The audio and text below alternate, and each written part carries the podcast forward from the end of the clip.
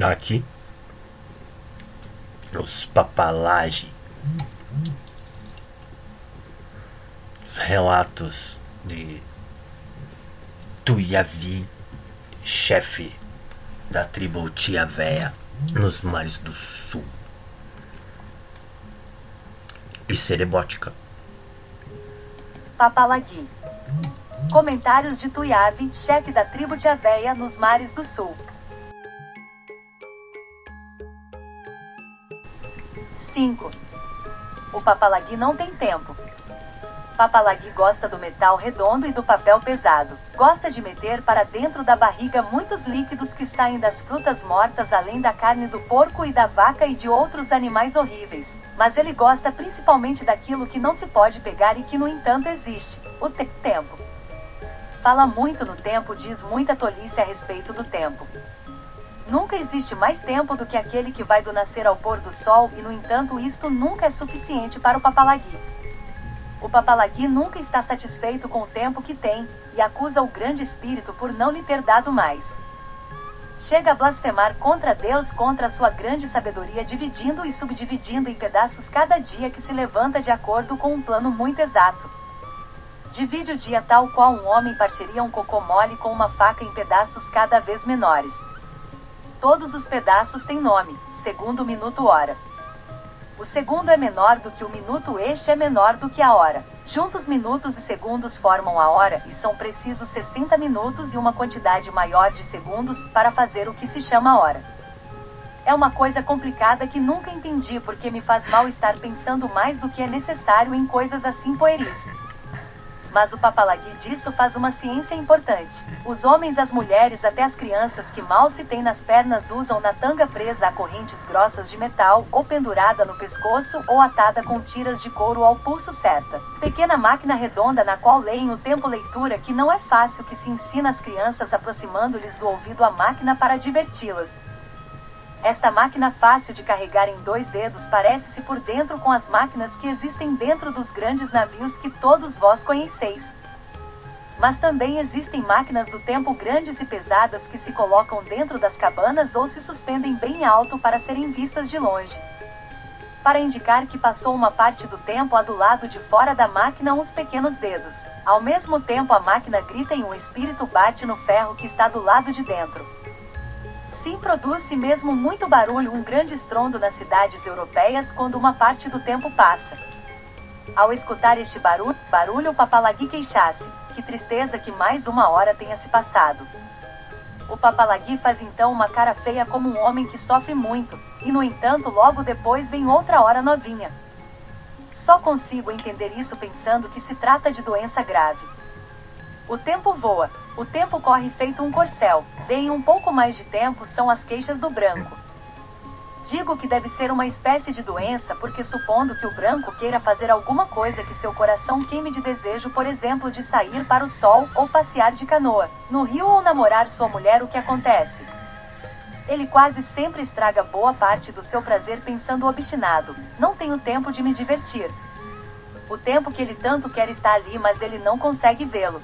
Fala em uma quantidade de coisas que lhe tomam o tempo, agarra-se taciturno queixoso ao trabalho, que não lhe dá alegria, que não diverte, ao qual ninguém o obriga senão ele próprio.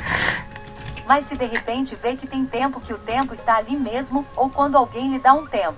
Os papalaguis estão sempre dando tempo uns aos outros, é uma das ações que mais se aprecia. Aí não se sente feliz, ou porque lhe falta o desejo, ou está cansado do trabalho sem alegria e está sempre querendo fazer amanhã o que tem tempo para fazer hoje. Certos papalaguis dizem que nunca tem tempo, correm feito loucos de um lado para outro como se estivessem possuídos pelo Aitu, e por onde passam levam a desgraça e o pavor por terem perdido seu tempo. É um estado horrível esta possessão que não há médico que cure que contagia muitos homens e os faz desgraçados. Todo papalagui é possuído pelo medo de perder o seu tempo. Por isso todos sabem exatamente, e não só os homens, mas as mulheres e as criancinhas, quantas vezes a lua e o sol saíram desde que pela primeira vez viram a grande luz. De fato, isso é tão sério que a certos intervalos de tempo se fazem festas com flores e comes e bebês. Bebês. Muitas vezes percebi que achavam esquisito eu dizer rindo quando me perguntavam quantos anos tinha. Não sei. Mas devia saber. Calava-me e pensava que era melhor não saber. Ter tantos anos significa ter vivido um número preciso de luas. É perigoso esta maneira de indagar e contar o número das luas, porque assim se chega a saber quantas luas dura a vida da maior parte dos homens. Todos prestam muita atenção nisso e passando um número muito grande de luas dizem: agora não vou demorar a morrer. E então essas pessoas perdem a alegria e morrem mesmo dentro de pouco tempo. Gente na Europa que tenha tempo de fato, talvez ninguém mesmo. É por isto que quase todos levam a vida correndo com a velocidade de pedras atiradas por alguém. Quase todos andam olhando para o chão e balançando com os braços para caminhar o mais depressa possível. Se alguém os faz parar, dizem mal-humorados: Não me aborreças, não tenho tempo, vê se aproveitas melhor o teu. Dá a impressão de que aquele que anda depressa vale mais e é mais valente do que aquele que anda devagar. Vi um homem com a cabeça estourando, os olhos virados, a boca aberta, feito a de um peixe agonizante, a cara passando de vermelha a verde, batendo com as mãos e os pés, porque um criado tinha chegado um pouquinho mais tarde do que prometera. Esse pouquinho era para ele um grande prejuízo, prejuízo irreparável. O criado teve de ir-se embora, o papalagui expulsou-o e recriminou: Roubaste-me tempo demais. Quem não presta atenção ao tempo não merece o tempo que tem. Só uma vez é que deparei com um homem que tinha muito tempo que nunca se queixava de não tê-lo, mas era pobre, sujo e desprezado.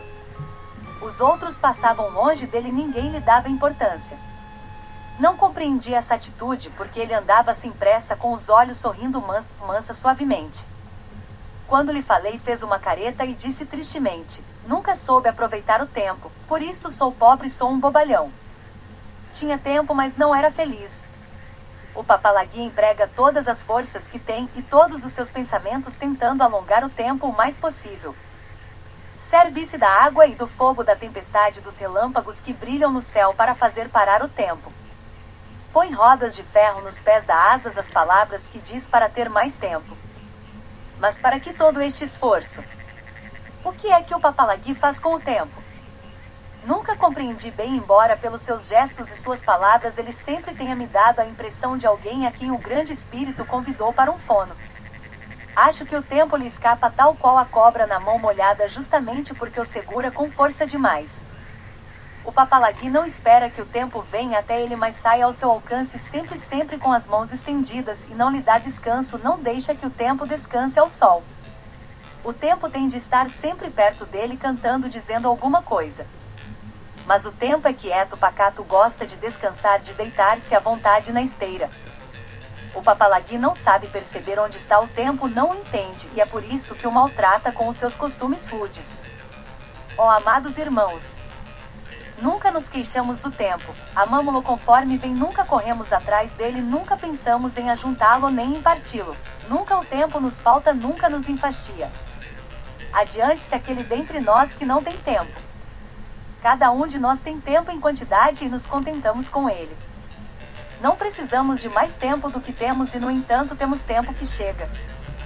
Sabemos que no devido tempo havemos de chegar ao nosso fim e que o grande Espírito nos chamará quando for sua vontade, mesmo que não saibamos quantas luas nossas passaram.